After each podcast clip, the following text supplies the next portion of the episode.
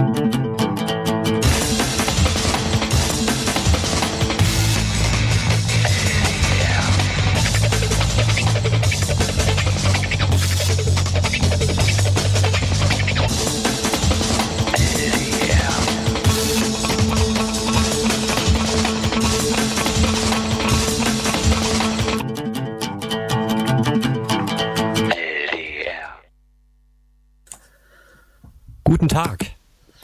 Tag und zurück im Mumble-Studio.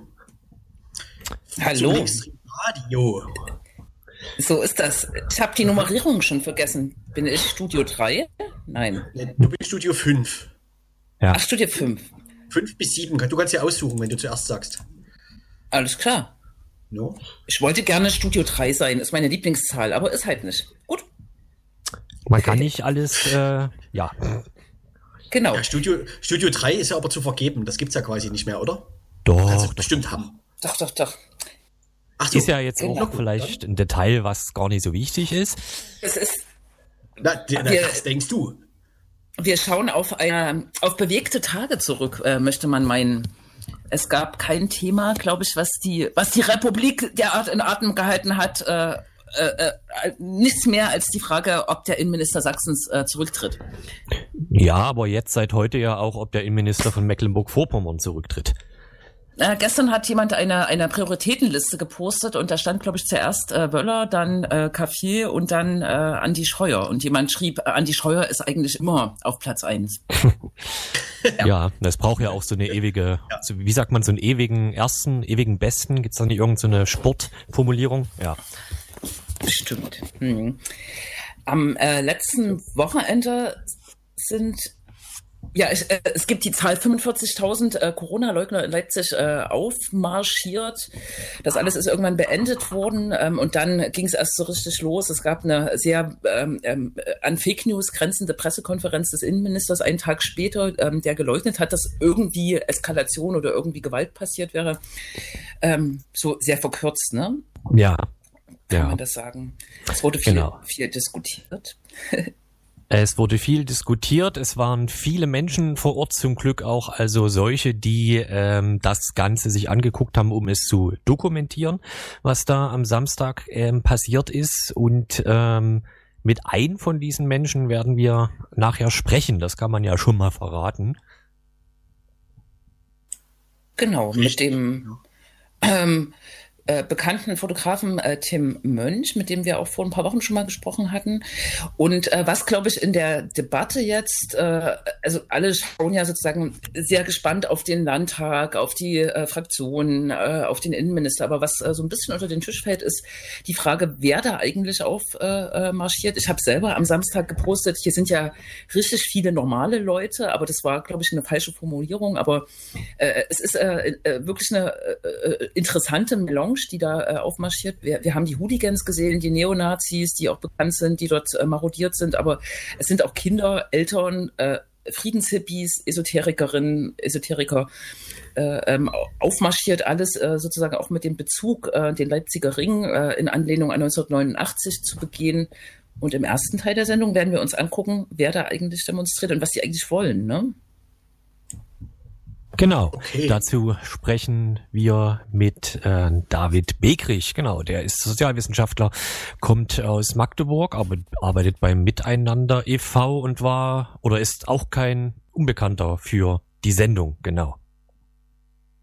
Genau, und ist er schon da? Wir hatten mit sogar schon zum Thema gesprochen, ne? Genau, ich sehe tatsächlich gerade, dass er klingelt. Also, falls ihr nichts dagegen habt, würde ich kurz meinen Rechner wechseln. Ihr könnt ja noch, ne?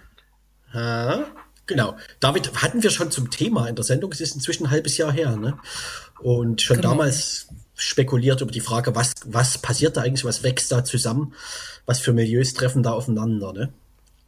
Ja, Richtig, und was ne? auf jeden Fall jetzt seit Leipzig, ähm, spätestens seit Leipzig, eigentlich schon seit einer ganzen Weile auch schon in Berlin zu beobachten war, ist halt diese, ähm, naja, diese äh, kritiklose Öffnung gegenüber äh, den Hooligans, beziehungsweise den Nazis, ne? Hm. Ja, ich habe selber so, eine, so einen Moment gehabt. Ich war in der Moritzbastei, wollte tatsächlich in Richtung Augustusplatz äh, laufen, nachdem die Versammlung aufgelöst war vom Ordnungsamt. Und da waren äh, ein Haufen Gruppen von Friedenshippies, die Lieder gesungen haben. Bin ein Stück weiter gegangen, wollte um die Ecke zum Gewandhaus gehen und da kam so ein Trupp Hooligans an. Da bin ich sozusagen äh, schnell kehrt gemacht mit meinen Begleitern. Aber genau das war das, was da äh, sich zusammengebraut hatte. Ne? Ja, also Leute, die nicht miteinander zu tun haben normalerweise, ne? wo die eine, die einen eigentlich eher Angst haben müssten vor den anderen, die Richtig, aber ja. äh, bei dieser Gelegenheit einfach zusammenlaufen, ne? Und die dann, äh, während die einen sozusagen die, die Straße freigeboxt haben, muss man tatsächlich so sagen, ne? Sprich die Polizeiabsperrung überwunden, äh, haben die anderen dann Freudentänze aufgeführt, dass sie da um den Ring laufen können und so, ne? Also so. Und wenn ich das, wenn ich das jetzt richtig sehe, sollte das Ganze unter Umständen funktionieren und äh, wir können Hallo ja. sagen zu David, oder? Schönen guten Abend nach Leipzig. Es klappt. Fassbar, wie gut das funktioniert. genau. Vielleicht. Ich habe gerade eine Szene ähm, kurz beschrieben, die ich erlebt habe. Ich war äh, an der Moritzbastei am Gewandhaus, habe dort äh, eine Wiese gesehen, wo äh, nach der Auflösung der Versammlung, über die wir jetzt sprechen, am 7.11. in Leipzig, äh, ein Haufen kleiner Gruppen von so Friedenshippies saß und Lieder gesungen äh, haben, Kerzen anhatten und ging ein Stück weiter und da kam ein Stoßtrupp von, äh, von Hooligans, ähm, die da sehr sozusagen offensiv äh, in, in, in die Szenerie liefen. Und äh, das führt natürlich zu der Frage, äh, was, was passiert da? Wer verbündet sich da mit wem? Was ist das für eine komische äh, Melange, die da unter dem Label Corona-Leugnung äh, auf die Straße geht. Kannst du das schon irgendwie eintakten? Wir haben ja, wie wir auch gerade festgestellt haben, vor ein paar Monaten schon äh, über die ersten Ansätze äh, gesprochen miteinander. Also es sind verschiedene Begriffe zur Deutung dessen, was dort sowohl in Berlin im September als auch jetzt in Leipzig für eine Konstellation zu sehen war. Und eine der Begriffe, der da immer wieder auftaucht, ist der Begriff der Querfront, den ich ehrlich gesagt nicht für den passenden politikwissenschaftlichen oder ideengeschichtlichen Begriff halte, weil er nämlich ähm, ideologiegeschichtlich etwas anderes meint, nämlich dass zuvor unvereinbare Positionen sich einander von den ursprünglichen Positionen her gesehen annähern. Das sehe ich im Falle von Querdenken nicht, sondern ich habe den Eindruck, dass es sich hier um eine rechtsaffine Mischszene handelt. Das heißt, es mag ja so sein, dass, ähm, wie eben beschrieben, ähm, von, habituell und vom, vom, von der lebensweltlichen Ausrichtung her die Leute unterschiedlicher nicht sein könnten. Ähm, also Leute, die sich hippiesk äh, durch die Gegend bewegen, genauso wie äh, Leute, die sich im, im, im Habitus des, des Hooliganismus oder des, der rechten Kampfsportler bewegen. Ähm, aber es ist ganz offenkundig, dass es so etwas wie eine Gemeinsamkeit gibt und die Deutungsvorlage, die gete offenkundig geteilt wird, ist die, dass wir in einer Corona-Diktatur leben würden und daraus werden dann mannigfaltige Ableitungen sozusagen vorgenommen, also antisemitische, antiamerikanische, esoterische. Und es gibt einen interessanten Link sozusagen zwischen einem Teil der Reichsbürgerideologie auf der einen Seite und einem anderen Teil derer, die äh, als Impfgegner oder Impfskeptiker auftauchen. Das ist nämlich der sogenannte Souveränismus. Also derjenigen, die sagen, sie steigen aus der Bundesrepublik Deutschland oder wie Sie es dann nennen, BRD GmbH einfach aus und geben eben nicht nur ihre ihren Führerschein ab oder ihren Personalausweis, sondern auch gleich ihren Impfausweis und verweigern die ähm, Integration sozusagen in das, auch die Partizipation am politischen System der Bundesrepublik Deutschland. Das für sich gesehen ist jetzt noch nicht rechtsextrem, aber es ist sehr deutlich, dass, ähm, äh, dass wir es hier nicht mit einer politisch vielfältigen Mehrheitsbewegung äh, zu tun haben, sondern mit einer ähm, heterogenen Rechten. Und wenn man sich dann die Umfragen aus dem heutigen Politbarometer anguckt, ähm, dann ist ganz interessant, dass es eben die höchste Zustimmungsbereitschaft zu den äh, zu Querdenken in der Anhängerschaft der AfD gibt.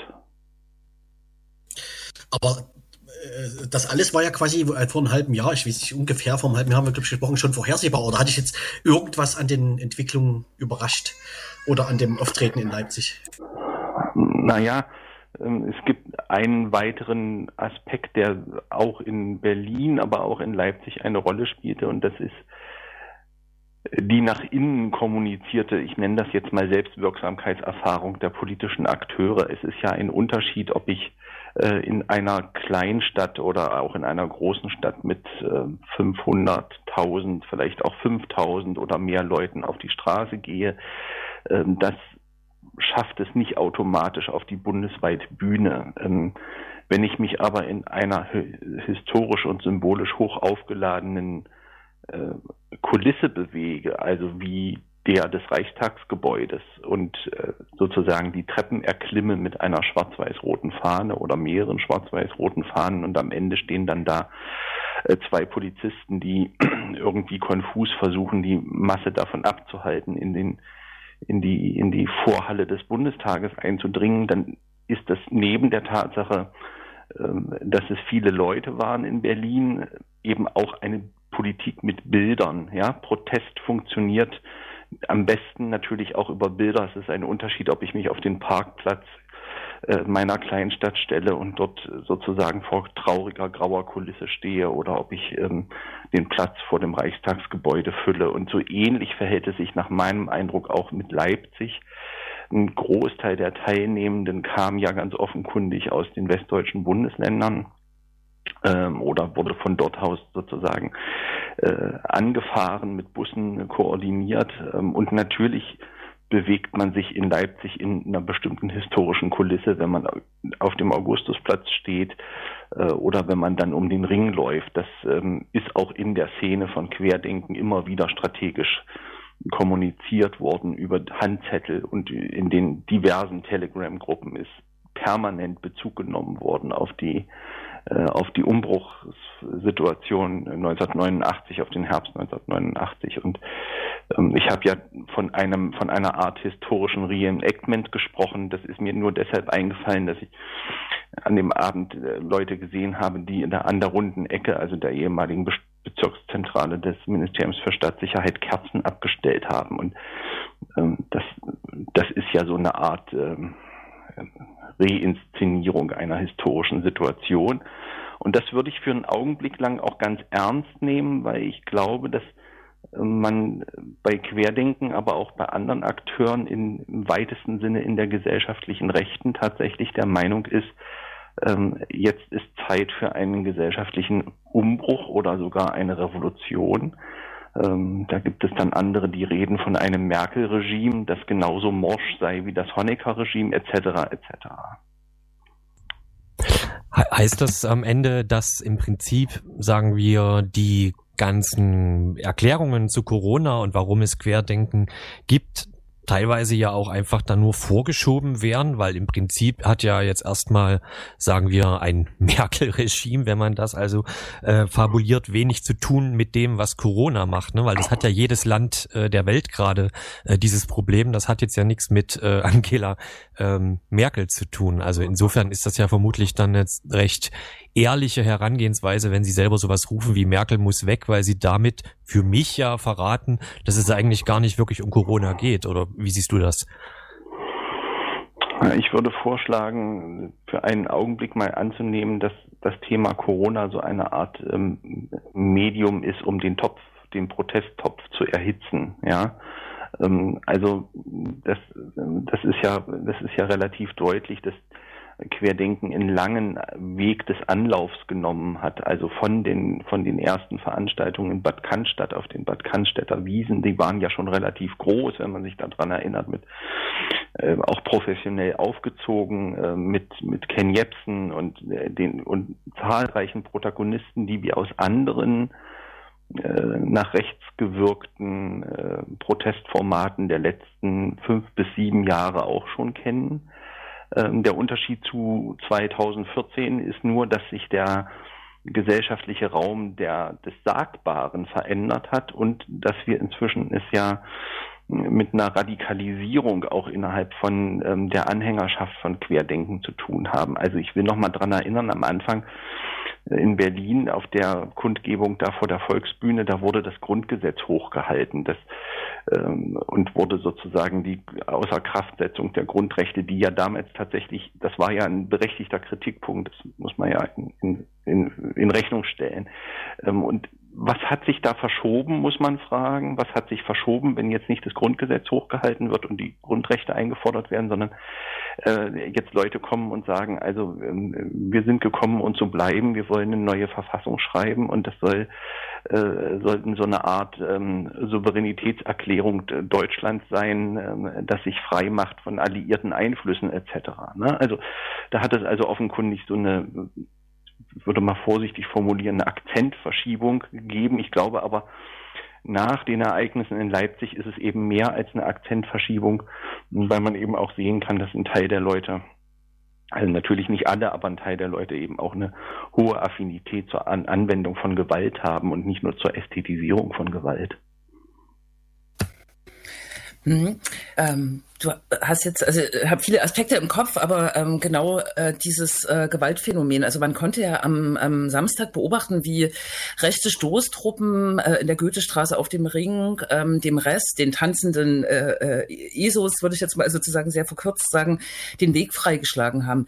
Äh, liegt sozusagen in dieser ähm, in diesen Bildern, die dann auch ähm, außer der sächsische Innenminister äh, viele Leute rezipiert haben, äh, angstvoll, äh, liegt da auch eine Chance drin, so ein bisschen eine Spaltung in der Bewegung, ähm, wenn es überhaupt eine Bewegung ist, äh, hervorzurufen. Also könnte es sein, dass äh, die Normalos, die sich da auf dem Augustusplatz versammelt haben, äh, auch abgeschreckt sind durch dieses äh, Fanal, was dort äh, teilweise gesetzt wurde?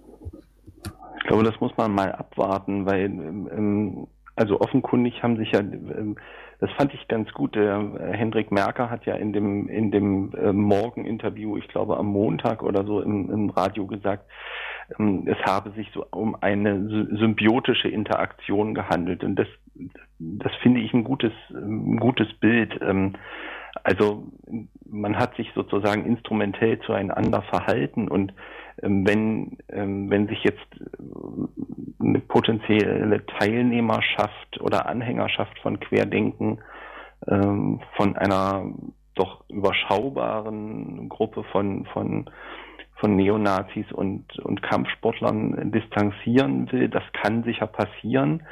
Aber man muss eben in Erinnerung rufen, dass sie in der konkreten Situation ja beiderseitig voneinander profitiert haben. Also die einen haben sich im Umfeld der anderen wie Fische im Wasser bewegt. Das war ja deutlich zu sehen. Und äh, die anderen wiederum, also sprich die Hooligans und Neonazis, sind natürlich auch geübte Meister da drin, Situationen zu erkennen, in denen die, in denen die Polizei sich zurückzieht und wissen einfach, wie man wie man sozusagen Raumordnungsverfahren auf Demonstrationen führt, um den, um den sozialen Raum äh, sich äh, ja, zu okkupieren oder sich anzueignen. Ja, das, das, da sind die anderen vielleicht nicht so geübt. Also offenkundig hat man da sich, ob nun immer hochpolitisch bewusst, aber, aber vor allem situativ aufeinander bezogen und voneinander profitiert.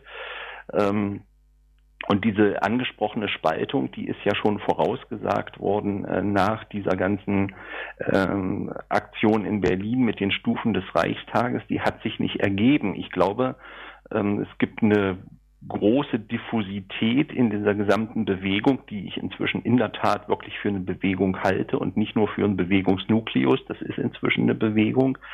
Was nicht heißt, dass das unglaubliche Massen sind. Ja, das ist gar nicht der Punkt. Es geht nicht um Zahlen, sondern es geht um äh, die qualitative äh, Mobilisierungsfähigkeit. Es geht um den Aufbau von, von ideologischen Narrativen etc. Und gemessen daran ist es eine Bewegung. Ähm, und die werden jetzt natürlich auch versuchen, ähm, neue Anlässe, Mobilisierungsanlässe und Kristallisationspunkte zu schaffen. Ähm, vielleicht in Leipzig, vielleicht in Berlin, vielleicht irgendwo anders. Und solange, bis dieser nächste Kristallisationspunkt sich ergibt, setzen sie, glaube ich, unter anderem auf solche äh, Geschichten wie sonntags an die, sich an die Bundesstraßen zu stellen und ähm, dort schwarz-weiß-rote Fahnen, also Reichsflaggen zu schwenken und so eine dezente Botschaft rüberzubringen wie an der B96 oder solche Aktionen zu machen, die wir sonst aus der Reichsbürgerszene kennen, nämlich mit einer Videokamera sich in so eine Konfrontationssituation mit Polizei, Ordnungsamt oder Ähnlichem zu begeben, das zu dokumentieren und zu hoffen, dass das in äh, dass das in ihren Kanälen viral geht. Und ähm, darüber einen Mobilisierungseffekt und auch einen Emotionalisierungseffekt zu erzeugen.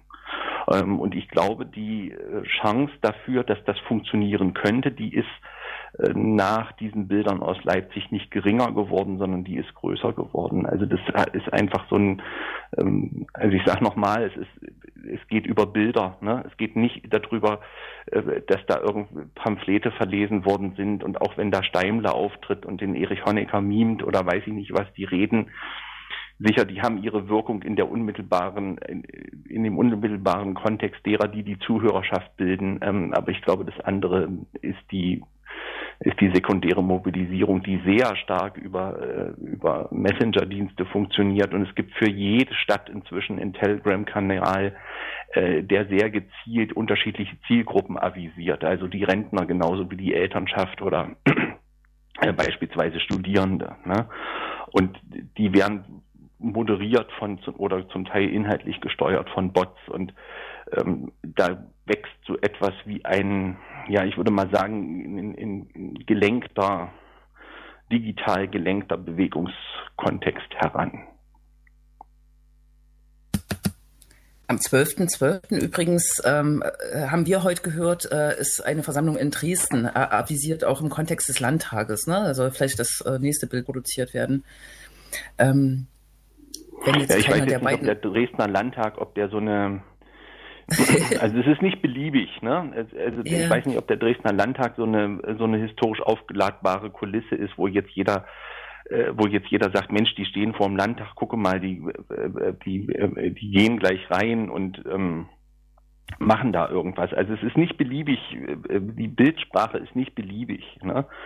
Ähm, also das ist jetzt nichts gegen den Dresdner Landtag, aber ich würde mal jetzt schlankweg sagen, das ist nicht so eine Bildikone wie das Reichstagsgebäude oder die Nikolaikirche in Leipzig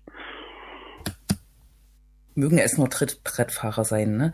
Ähm, ein Aspekt, den wir auch äh, beim letzten Mal schon äh, äh kurz äh, tangiert haben, äh, äh, ich, ich, mir wurde auch entgegengehalten nach dem Samstag, äh, dass dort auch viele ähm, Anhängerinnen der Linken unterwegs sind. Du hast jetzt schon diese Querfront, ähm, äh, den Querfrontbegriff verworfen. Ähm, ich will eher jetzt zu dem Punkt, ähm, sind diese Leute noch irgendwie erreichbar oder sind Teile der Leute noch erreichbar und wie kann man ähm, vielleicht auch eine, eine, eine gesunde Skepsis gegenüber den äh, Corona-Maßnahmen, äh, Kritik an Grundrechtseinschränkungen, sozialen Folgen ähm, der Corona-Maßnahmen, ähm, wie kann man die in Stellung bringen vielleicht? Oder warum haben die auch keinen so großen Resonanzraum ähm, wie äh, das, was Quer, Querdenken da als äh, ähm, präsentiert? Also ich würde Querdenken zunächst erst einmal als eine Art Ventil ähm, verstehen, aus dem jetzt Luft entweicht, ne? von dem aber noch nicht ganz klar ist, wie hoch ist denn der Druck, mit dem die Luft dort entweicht. Das, also das zu messen finde ich soziologisch schwierig. Ähm, es gibt ja verschiedene Faktoren, auf die man dann nochmal blicken kann. Also natürlich gibt es einen sozioökonomischen Resonanzraum in der Gesellschaft, der sozusagen die Gerechtigkeitsfrage stellt. Also ist es gerecht, dass äh, alle möglichen Einrichtungen schließen müssen und ähm, und die anderen eben nicht und so weiter und diese ganzen Unwuchten, die sich daraus ergeben und ähm, ich, ich glaube, ich bin nicht alleine mit dem Eindruck, dass eine ganze Reihe von ökonomischen und sozialen Problemen jetzt erstmal vertagt sind. Aber das heißt ja nicht, dass sie verschwunden sind. Und ähm, das heißt, es müsste einen, äh, es müsste tatsächlich einen gesellschaftlichen Raum geben, in dem das auch mit einer hohen Kontroversität diskutiert werden kann, welche Folgen das für eine Gesellschaft hat, wenn, wenn es so einen verordneten Stillstand gibt. Ähm, äh, in einer, in einer in einer Gesellschaft, in der Beschleunigung und Bewegung, wie Hartmut Rosa das ja sagt, so alles ist.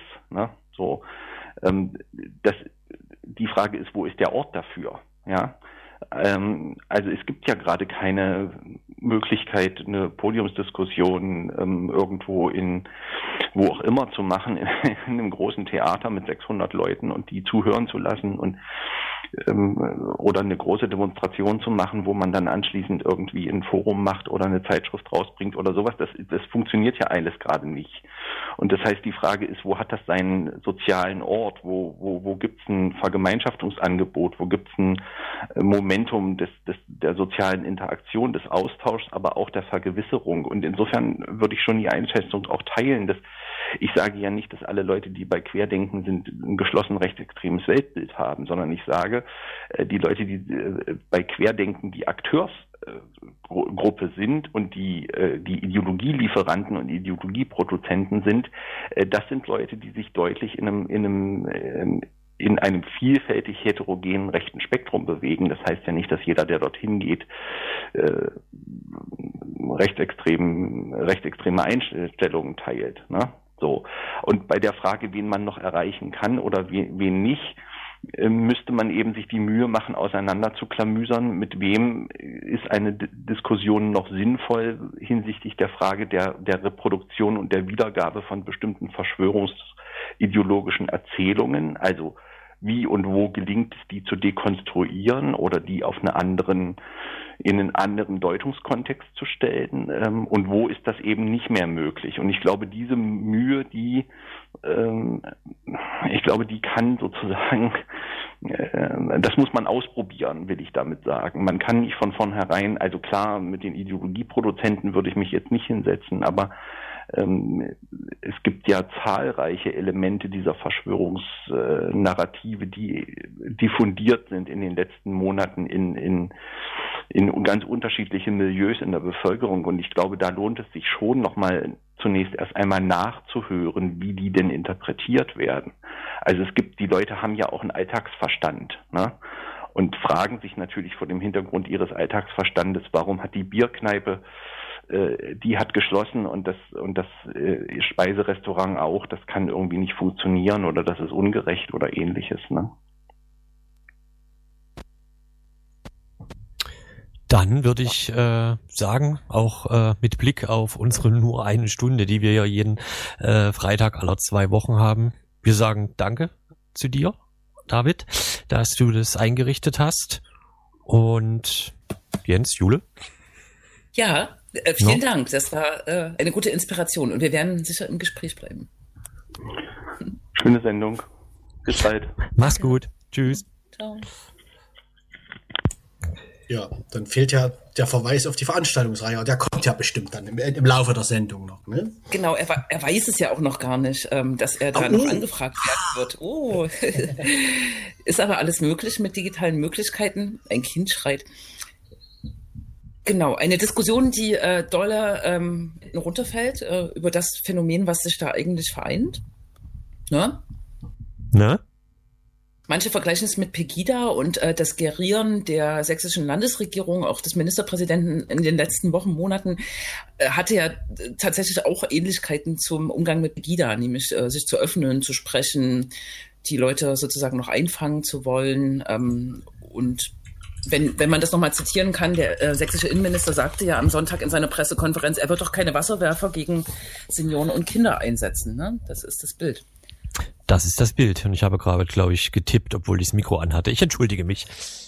Ja, hören wir jetzt Musik oder? Ich würde sagen, wir äh, hören äh, eine Musik. Genau. Und dann sprechen wir weiter mit Tim Mönch. Genau. Und die Musik könnte funktionieren, wenn ich diverse Klicks mache.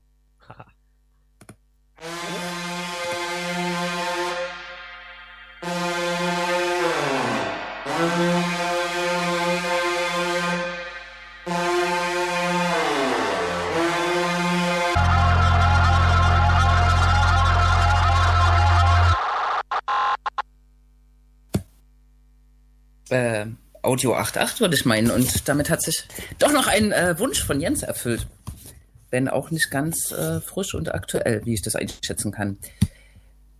Wir haben gerade äh, über das Phänomen der Corona-Leugner-Bewegung gesprochen. David Begrich hat äh, gerade, ich glaube auch im Unterschied zum äh, März, April äh, unterstrichen, dass wir es hier mit einer Bewegung zu tun haben, die ähm, auch äh, hinter Menschen hat, äh, die dort äh, sozusagen ideologische Linien spinnen wie sich das entwickelt wird, abzuwarten sein. Ähm, vielleicht kann ich noch mal an das Bild anknüpfen, ähm, was ich äh, vor der Musik äh, gemacht habe. Es gab am Sonntag ein Pressebriefing des sächsischen, sächsischen Innenministers und des Ministerpräsidenten, wo äh, Menschen, die am Samstag auf der Straße waren, äh, wahrscheinlich dachten, ähm, dass äh, hier eine Parallelrealität äh, aufgemacht wird. Das alles setzte sich gestern ein wenig im Sonderinnenausschuss oder nach dem Sonderinnenausschuss fort. Dort haben auch ähm, Innenminister und Polizei einen Spin entwickelt, ähm, der sich ganz klar gegen die Stadt Leipzig richtet äh, und äh, sich darum handelt, äh, dass die Versammlung ja schon im Vorfeld hätte auflösen, äh, gelöst werden sollen. Das Ordnungsamt das aber nicht wollte. Egal. Das, ähm, das Bild, was am Sonntag produziert wurde vom sächsischen Innenminister Roland Wöller, war, dass es ja eigentlich gar keine Gewalttätigkeiten gab, keine Eskalation, dass äh, Zwangsmaßnahmen oder unmittelbarer Zwang durch die Polizei gar nicht nötig gewesen wäre. Äh, und ähm, auch was der, äh, der Landespolizeipräsident gestern im, im Sonderinnenausschuss wiederholt hat, dass es weitestgehend friedlich äh, verlaufen sei dieser 7.11. Und wir wollen jetzt mit jemandem sprechen, der äh, auch vor Ort war und äh, ganz genau äh, auch ähm, beobachtet hat, äh, was für ähm, äh, Kreise, was für äh, ähm, neonazistische Milieus an dieser ähm, Versammlung am Samstag teilgenommen haben und wie dort sozusagen auch explizit Gewalt ausgeübt wurde. Und wir sprechen mit Tim Mönch. Er ist Fotograf. Hallo, Tim. Ja, also. Hallo. Hallo. Ähm, ich weiß nicht, hast du dir am Sonntag die Pressekonferenz angeguckt oder im Nachhinein? Und was waren da so deine Gedanken? Oder was hättest du Roland Wöller gern, gern entgegnet? Ja, ich hätte ihm gern vieles entgegnet. Äh, war ja leider keine Pressekonferenz, sondern nur dieses Statement, wo man nicht, wo man keine Fragen stellen konnte. Ähm, hat mich einigermaßen fassungslos zurückgelassen, was er da so von sich gegeben hat. Ähm, also ein friedlicher Verlauf sei gesichert worden, ein friedlicher Abschluss der Teilnehmenden sei ebenfalls gesichert worden. Es hätte keine Gewalt gegeben, also die Gewalt von den Neonazi-Hools, die es dort gab, hat er nicht mal angesprochen. Ähm, ein Fehlverhalten der Polizei hat er nicht sehen können. Ähm, und ich glaube, für einen Innenminister, der 24 Stunden nach so einem Vorfall so ein völlig verzerrtes Bild von der Lage wiedergibt, dem unterstelle ich einfach mal politisches Kalkül dabei. Und wenn er dann noch einen weiteren Tag später sagt, ähm, um das Ganze zu begründen, ähm, er sei nicht auf die gewaltbereiten Neonazis eingegangen, weil er das zu diesem Zeitpunkt gar nicht so genau gewusst hätte und er keine genaueren Informationen gehabt hätte, spricht es nicht für ihn und seine Amtsausführung. Ja, Vielleicht äh, kannst du äh, ein bisschen Eindruck geben, ähm, wie du den Tag erlebt äh, hast, weil die äh, äh rechte Mobilisierung oder die äh, rechten Teilnehmerkreise, die rechten, die neonazistischen, die waren ja sozusagen nicht erst äh, 18 Uhr oder ähm, als es dunkel war zu sehen, schon, sondern auch schon früher. Vielleicht kannst du ein bisschen erzählen. Ja, genau. Also es gab ähm, im Vorfeld bereits die Info, dass es ähm, um 12 Uhr ähm, einen Vortreffpunkt der organisierten Neonazi-Szene äh, im Leipziger Hauptbahnhof geben wird. Ähm, dementsprechend waren auch einige Kolleginnen äh, ebenso wie ich da, ähm, um diese, diesen Vortreffpunkt, die Anreise zu dokumentieren.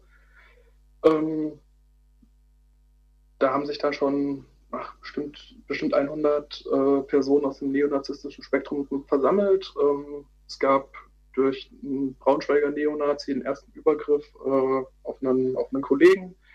Ähm, und währenddessen ähm, sich da die Neonazis nach und nach zusammengefunden haben, hatte die Bundespolizei erstmal nichts Besseres zu tun, als mich äh, an meiner Arbeit zu hindern. Ähm, haben behauptet, es würde eine Drehgenehmigung fehlen, ähm, wobei es bei einer Versammlung halt was anderes ist. Ähm, und ich und auch weitere Kolleginnen sind dann, äh, nachdem die Neonazis sich äh, in Richtung Innenstadt aufgemacht haben, erstmal auf eine polizeiliche Maßnahme gekommen, ähm, wo unsere Personalien festgestellt wurden. Ähm, also wir hatten dann schon mal den ersten äh, nicht so erfreulichen Kontakt zur Polizei an dem Tag. Ähm, sind dann weiter Richtung Augustusplatz, ähm, haben dort äh, uns einen Überblick über die Lage verschafft und haben dann auch ja, so 14 Uhr ungefähr schon gesehen, dass sich äh, auf der Goethestraße am Rand vom Augustusplatz ähm, eine etwas größere Gruppe von Neonazis und Hooligans äh, versammelt hatte. Ähm, die wuchs dann zwischenzeitlich auf schätzungsweise 400 bis 500 Personen an, wobei dann auch immer wieder einzelne sportliche Gruppen äh, völlig ungehindert diese, diese Ansammlung verlassen konnten und durch die Innenstadt ziehen konnten. Also auch wenn man dann sich durch die Innenstadt bewegt hat, waren da ähm, ja so ab 14 Uhr quasi überall gewaltbereite Neonazis unterwegs. Ähm, ich hatte dann so 15 Uhr ungefähr, hatte ich ähm, einen der wenigen äh, anwesenden Polizeibeamten mal angesprochen, ähm, warum sie denn hier mit, keine Ahnung, einem Dutzend ähm, Einsatzkräften vor Ort sein, während da mehrere hundert gewaltbereite Neonazi-Hools stehen und äh, wie denn ihr Plan aussehe. Und äh, sein Kommentar war nur, ähm, ich soll mich bitte zurückziehen und äh, versuchen, die Leute nicht zu provozieren. Denn, Zitat, wenn es hier hochgeht, können wir auch nichts machen, wir sind zu wenige. Und das war mindestens eine Stunde, eher zwei Stunden bevor ähm, der Mob dann später loszog. Ähm, und an anderen Stellen, ich glaube, das ist der Schillerpark in Leipzig, wo ähm, auch der Gegenprotest in der Nähe war, da waren zwei, drei Hundertschaften und haben sich dann beim, beim Gegenprotest rumgetrieben, ähm, während da die Neonazis alleine umstehen konnten. Ja, und dann kam es, wie es kommen musste. Ja, du bist ja wahrscheinlich, äh, du bist ja wahrscheinlich auf sehr vielen Demos, wenn man das so zusammenfasst über das Jahr, was du gerade beschrieben hast, ähm, auch was sozusagen der Polizist als Kommentar gesagt hat und so. Ist das jetzt erstmal mehr oder weniger Usus für dich? Also ähm, beobachtest du das auch an anderer ähm, Stelle oder war das an dem Tag jetzt äh, schon etwas, was diesen Tag als Alleinstellungsmerkmal geprägt hat, in Anführungszeichen?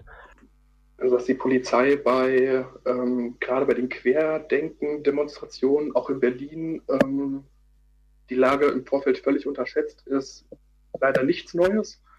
Ähm, das hat sich jetzt auch in Leipzig wieder gezeigt, dass ein Polizist das so offen zugibt, habe ich genau einmal bis jetzt vorher erlebt und das war Chemnitz 2018. Ähm, Ansonsten versuchten Einsatzkräfte vor Ort meistens äh, zumindest den Anschein zu wahren, dass sie die Lage unter Kontrolle haben. Ähm, allerdings war das am Samstag in Leipzig aber auch so offensichtlich, dass sie die Lage nicht unter Kontrolle haben, ähm, dass mich was an, eine andere Aussage des Polizisten auch verwundert hätte. Äh, im, im, Innenausschuss hat äh, der Polizei, Landespolizeipräsident nochmal dargelegt, dass äh, 2700 äh, Polizisten in Leipzig äh, waren.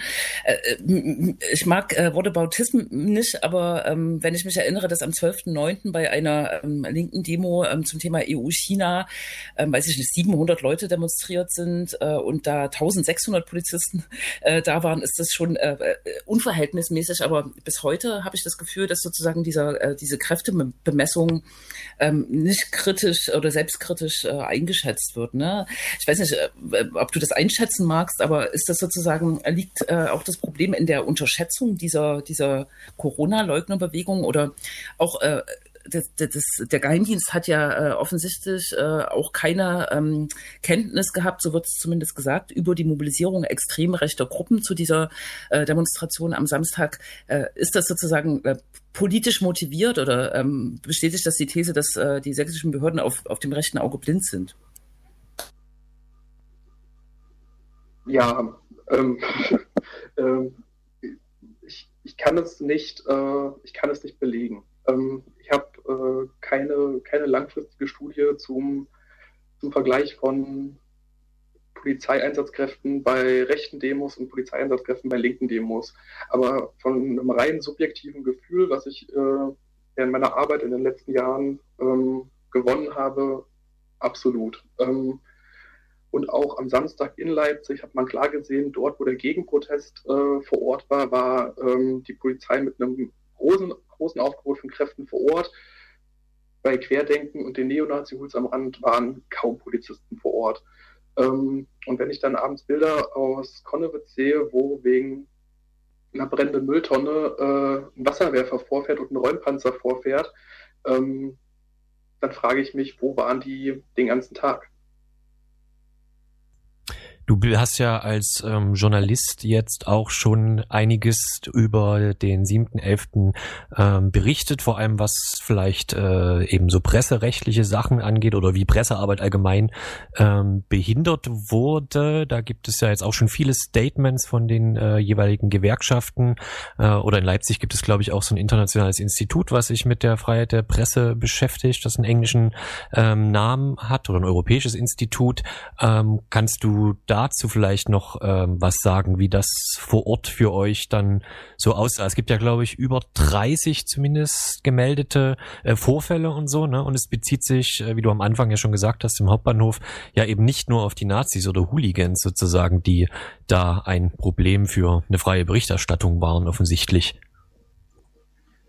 Genau. Ähm, also die, die DJUFO, die Deutsche Journalistenunion in Verdi und äh, der DJV, der Deutsche Journalistenverband, ähm, haben unabhängig ähm, nach, den, nach den Geschehnissen äh, Vorfälle, ähm, in, bei denen die Presse eingeschränkt wurde, dokumentiert. Äh, letzte Zahl, die ich jetzt mitbekommen hatte, waren 38 Vorfälle. Ähm, das eben sowohl von Versammlungsteilnehmenden als auch von der Polizei. Ähm, es gab diese, es gab zig Überfälle oder Angriffe auf Journalistinnen von, von organisierten Neonazis und ähm, eben auch vermeintlich bürgerlichen Querdenkern. Ähm, mir fehlt da noch so ein bisschen die richtige Formulierung für. Ähm, aber es gab eben, wie ganz zu Beginn schon angesprochen, eben auch Einschränkungen der Pressefreiheit durch die Polizei, sei es im Hauptbahnhof oder auch in einer späteren Situation. Ähm, ich weiß nicht, welche Straße das ist. Das ist die Parallelstraße zur äh, zur Goethestraße auf der anderen Seite vom Park. Ähm, dort hatte die Polizei dann die, die Neonazi-Hools erstmal äh, gestoppt. Da gab es eine große Polizeikette und ähm, ich stand äh, hinter der Polizeikette ähm, mit einem gewissen Abstand auch zur Polizei und habe von dort aus äh, Fotos gemacht. Ähm, und die Polizei wollte dann äh, quasi, dass ich noch weiter nach hinten gehe, damit sie mehr Raum zum Arbeiten hat. Ähm, das ist auch so vorgesehen, dass ich als Journalist die Polizei in ihrer Arbeit nicht behindere und sie dann im Gegenzug quasi äh, dafür zuständig sind, meine Sicherheit zu gewährleisten. Das Problem in dieser Situation war, dass weiter hinten, ähm, hinter der Polizeikette, eben weitere äh, Demonstrationsteilnehmende, äh, unter anderem auch dieser Braunschweiger Neonazi, der morgens am Bahnhof schon jemand angegriffen hatte, unterwegs waren und äh, die quasi nur darauf gewartet haben, dass wir uns von der Polizei entfernen, äh, um uns auf die Fresse zu hauen, auf gut Deutsch gesagt.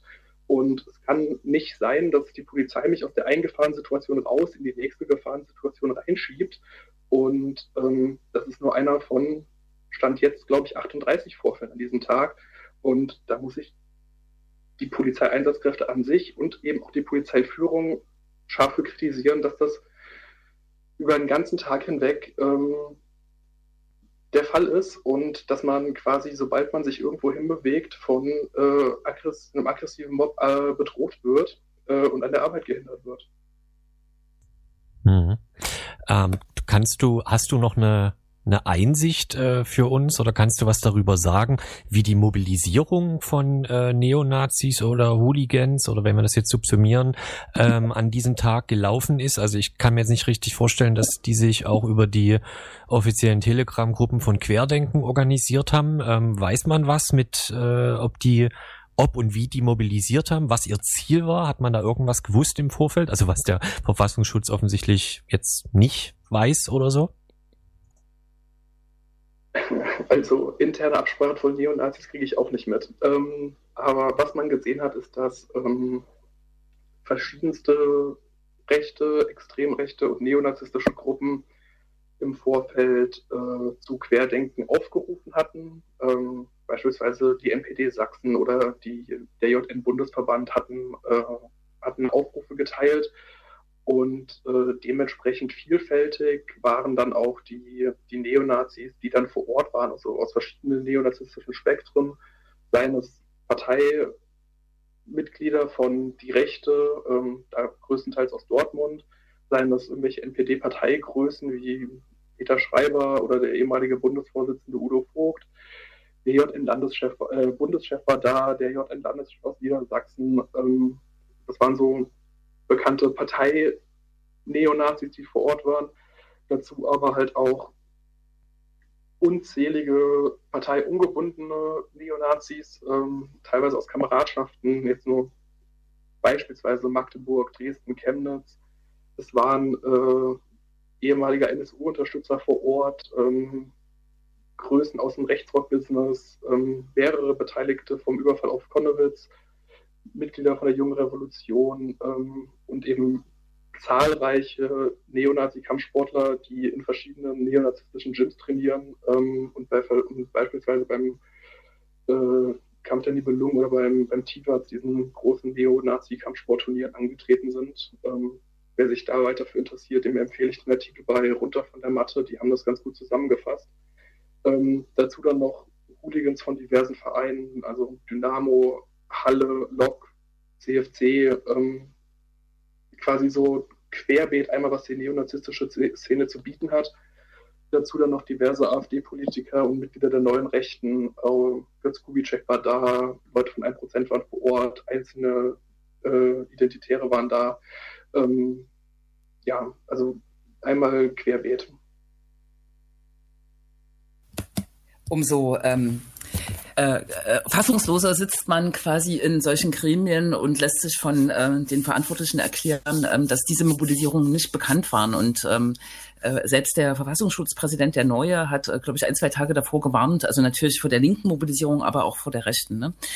Du hast es jetzt äh, nochmal gut untermauert, äh, was dort am äh, 7.11. quasi zusammengekommen ist oder von einer Seite auch ähm, quasi mobilisiert wurde. Und wir hoffen und denken, wir hoffen, dass die Aufarbeitung weitergeht und auch äh, Konsequenzen hervorbringt. Vielen Dank, Tim, für das Interview. Sehr gerne. Danke dir. Mach's gut. Ciao. Genau. Und wir machen was? Ja. Ne? Na, ent entweder wir, wir, machen Musik oder wir ähm, reden noch. Aber ich glaub, äh, Nee, reden ist äh, besser, weil dadurch, dass wir ja live streamen, sind wir so ein bisschen in Verzug zum, äh, zum Live-Studio. Das heißt, am Ende Musik spielen macht mehr Sinn, weil wir uns dann die Sprache abschneiden aus Versehen. Das ist gut, dass wir uns hier, hier quasi live ähm, organisieren. Ja. äh, mit durch andere. Ein ähm, ähm, Sprecher ist uns abhanden gekommen, aber das muss nichts heißen. Was hast du denn für Erwartungen, äh, Krex? Ähm, ähm, denkst du, dass der Innenminister zurücktritt? Bringt das überhaupt was? Naja, ob das was bringt, sei mal dahingestellt. Das ist natürlich äh, per se erstmal in der Regel so ein bisschen ähm, Symbolpolitik und so, ne? Aber es ist halt so ein bisschen ja auch das dass die Geschichte der letzten, weiß ich nicht wie vielen Jahren, dass es offensichtlich überhaupt nichts mehr gibt, wofür man irgendwas ähm, Verantwortung übernehmen kann. Ne? Das ist ja so ein bisschen das, was einen so fassungslos ähm, dabei macht, dass man sich da immer weiter herauswinden kann. Das ist jetzt natürlich auch zum Beispiel Mecklenburg-Vorpommern nicht mal gesagt, ob es ausreicht, eine Waffe bei einem äh, einschlägigen äh, rechten Verband irgendwie sich zu besorgen. Das scheint irgendwie so alles so egal. Insofern ist das immer so ein bisschen der Realitätsabgleich, ne? Also ob so ein Rücktritt funktioniert oder so, ob dann ein neuer sächsischer Innenminister jetzt wirklich etwas ähm, ändert, das ähm, dafür müsste ja die CDU Sachsen sich ändern und ähm, ne, ja, total. Und äh, Tim hat es angesprochen und äh, mich hat es auch daran erinnert, äh, es gab ja äh, in Chemnitz 2018 im Kontext der rechten Mobilisierung ähm, aufgrund des äh, Tötungsdeliktes an einem äh, Menschen dort in der Innenstadt, gab es ja auch sozusagen diese, diesen totalen Fail, dass ähm, antifaschistische Recherchegruppen oder Leute, die das auf dem Schirm haben, klar gesagt haben, hier braut sich was zusammen, hier wird ähm, massiv mobilisiert zu einer Manifestation, zu einem Auflauf äh, dieser Rechten mit gewaltbereiten ähm, äh, Einsprenklern und das ist äh, vollkommen äh, gefailt. Also die Polizei war einfach vollkommen in der Unterzahl und das äh, war auch äh, in, äh, in, Verantwortung des Innenminister Wöller äh, und man kann sicher noch viele andere Sachen, dass das Fahrrad geht, wurde jetzt äh, dazwischen äh, gestrickt auch noch als äh, Argument. Es gibt ja viele Sachen, die er quasi äh, verantwortet und äh, ich ja, denke auch sozusagen so ein Rücktritt wäre erstmal eine symbolische äh, ähm, äh, ein Schuldeingeständnis. Aber gestern nach der Innenausschusssitzung äh, tatsächlich die CDU hat mit wehenden Fahnen diesen Innenminister verteidigt und offensichtlich ist denen jetzt sozusagen ein, ein Kniff eingefallen, um die Verantwortung von sich ähm, wegzulassen. Ne? Es bleibt irgendwie spannend. Genau, jetzt ist ja die Stadt Leipzig also wieder ähm, schuld. In dem Zusammenhang ist ja spannend, dass diese die relativ erste Verlautbarung war ja dieses, man kann ja einen Platz sozusagen nicht räumen oder auflösen, wenn dort Kinder und Rentner und so rumstehen. In dem Zusammenhang ist ja, wie gerade erwähnt, Chemnitz interessant, weil dort war ja die sozusagen die Melange nochmal deutlich eingedampfter. Also da gab es wenig Kinder und äh, also vielleicht auch eher gar keine und weiß nicht, Senioren, naja, halt so Pegida-Publikum etc. Das war ja auch ein anderer ähm, Aufhänger. Und ich meine, da ist im Prinzip ja auch nichts passiert, so, ne? Also auch da, da gab's zwar äh, Wasserwerfer und so, die waren aber kaputt oder so. Das war ja die Absurdität in Chemnitz, dass sich dort Nazis ähm, und ähm, ja, Chemnitzer Aktivisten etc. quasi so Selfies gemacht haben, indem sie fast auf so einen Räumpanzer drauf geklettert sind, um da Fotos zu machen, während die ganze Situation eskalierte. Also auch da hat das ja schon nicht funktioniert. Ähm, da haut das aber mit diesen, äh, mit diesen besagten Kindern als, äh, als, als als Masse, die da da wäre, überhaupt nicht hin. Ja, das genau, das war auch Überleuer. Hm. Ja, keine Tja. Ahnung. Ich bin äh, sehr gespannt. Ne? Es rappelt äh, ziemlich dolle in der sächsischen äh, Regierungskoalition, aber was davon jetzt sozusagen so öffentlichkeitswirksame Bewegungen und Abgrenzungen sind oder ob jetzt wirklich sozusagen irgendwas passiert, das ist die Frage. Und du hast ja. es vollkommen richtig gesagt. Es müsste sich eigentlich äh, so politisch in der Grundeinstellung auch der CDU irgendwas ändern. Und das äh, sehe ich jetzt erstmal auch noch nicht. genau. Mit dem kleinen oder großen Schritt äh, kommen. Nächster Termin wäre dann also spannend sozusagen, du hattest gesagt am 12. Ne, auf der Kockerwiese, glaube ich, in Dresden, oder? Ach, das habe ich äh, gar nicht. Äh, mir warf heute jemand zu, äh, dass der Landtag das Ziel ist und David hat schon recht, so. das ist jetzt auch keine historisch bedeutsame Kulisse, aber vielleicht hast du mit der Kokowiese einfach recht und sie wollen einfach diese Stadt nochmal irgendwie symbolisch aufladen, keine Ahnung. Ja, naja, je nachdem, wie die drauf sind, ist ja vielleicht auch der Landtag sozusagen gar nicht so spannend, sondern natürlich Dresden jetzt als haha, Hauptstadt der Bewegung natürlich, äh, was jetzt Pegida angeht, ja interessant, aber nicht zuletzt ist es, glaube ich, gerade für viele äh, Leute, die dort demonstrieren, halt das tatsächlich eine bildgewaltige Symbolik, wenn die in dieser Barock-Altstadt rumlatschen. Ne? Also das, äh, das scheint mhm. ja auch Pegida immer sehr wichtig zu sein. Das, ähm, man kann vielleicht der Vollständigkeit halber noch ähm, erwähnen, dass am Montag ja die Bewegung Leipzig, die, äh, wie ich hörte, sich inzwischen auch sozusagen offiziell ähm, dem der Querdenkerbewegung quasi angeschlossen hat oder äh, als lokaler äh, Ableger fungiert, äh, mhm. Leipzig auf, aufgerufen hatte zu einer ähm, zum montagtäglichen Spaziergang und dass aber der äh, Mitnahmeeffekt des Samstages relativ gering war. Ne? Also David hat David hat es auch erwähnt, es waren und so habe ich das auch beobachtet, sind Massen angereist, aber offensichtlich ist der Kern in Leipzig, der sich auch traut, auf die Straße zu gehen, äh, ohne diese bundesweite Unterstützung relativ klein. Es waren 20, 30 Menschen, die sich am Augustusplatz dort versammelt hatten aus diesem, dieser Bewegung. Manche äh, mögen auch nicht mehr rangekommen sein, weil sich fünf, sechs, 700 äh, Antifaschistinnen und Antifaschisten darum versammelt hatten. Ich glaube, das war für viele äh, äh Menschen aus der Protestbewegung gegen diese Erscheinung ein wichtiges Moment, äh, dieser Montag, ähm, aber eigentlich vielleicht auch nur eine hilflose Geste, ne? wie man dieser Bewegung ja. äh, auch entgegentreten kann. Ne? Ja. ja. Das ja. stimmt. So ist das. So ist das. Das, sti das stimmt. Genau. Tja. Ansonsten habe ich keine Termin Terminhinweise oder so. Nächste Woche ist der Feiertag, den gibt es nur in Sachsen. Ja, das ist das Vermächtnis des Königs. Ist das so, ja? Naja, so wurde es immer so erzählt, dass Biedenkopf da irgendwie sehr viel, äh, also. Ach, der König. Der König, den meinst du. Aber was hm. denkt ihr denn? Es gibt doch keinen anderen in Sachsen. Ich weiß nicht, das klang so. Naja, hm. der, der, letzte König vorher ist länger her, auf jeden Fall, das stimmt. Ja, ja. Aber, klang so, als wenn es ein historisches Ereignis war, aber. Nein, nein, nein. Äh, wäre. Okay. Tja. Jetzt hat uns auch Jens wieder aufgesucht. Sehr schön. Genau. Ja. Und jetzt habe ich, hab ich alles verpasst, wa?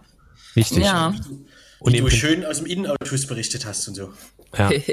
Und im Prinzip Ach. sind wir am Ende, weil, wie ich äh, erwähnt habe, ist unsere Zeit, die wir hier auf unseren Rechnern sehen, nicht die gleiche sozusagen, mit der wir auf Radio Blau zu hören sind. Deswegen, glaube ich, müssen wir langsam Tschüss sagen. Nee. Nö, wir streiken ja. hier, wir machen einfach weiter. Das geht ja nicht, weil es Sendeautomation ist. Ach so, das, ja. Schlimm. Äh, Können wir Also- dich mal in Ruhe an UFO übergeben? Nee, Genau, vielleicht, vielleicht in zwei Wochen wieder. Wir in zwei. Wochen, ja, ich Was glaube nicht. viel, Aber gut. Vielleicht. Bis dahin, in zwei so. Wochen, das war das linksdrehende Radio, 415. Also linksdrehtes Radio wird es Ah. auf jeden Fall geben, ne?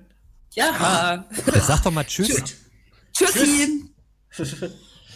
Meine Güte. Ja.